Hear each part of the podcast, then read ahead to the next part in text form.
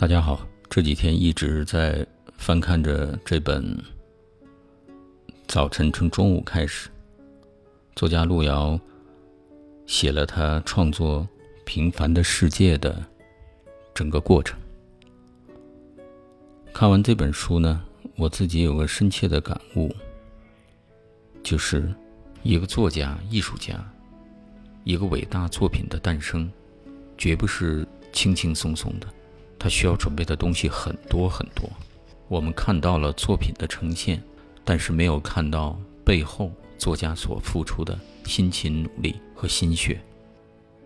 路遥写道：“艺术劳动应该是一种最诚实的劳动。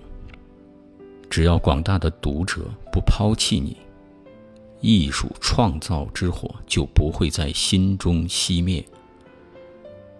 人民生活的大树。”万古长青，我们栖息于它的枝头，就会情不自禁的为此而歌唱。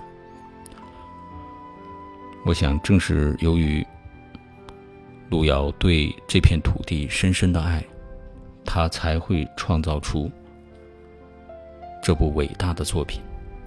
虽然时间已经过去三十多年了，但这部作品的伟大力量。仍在今天延续。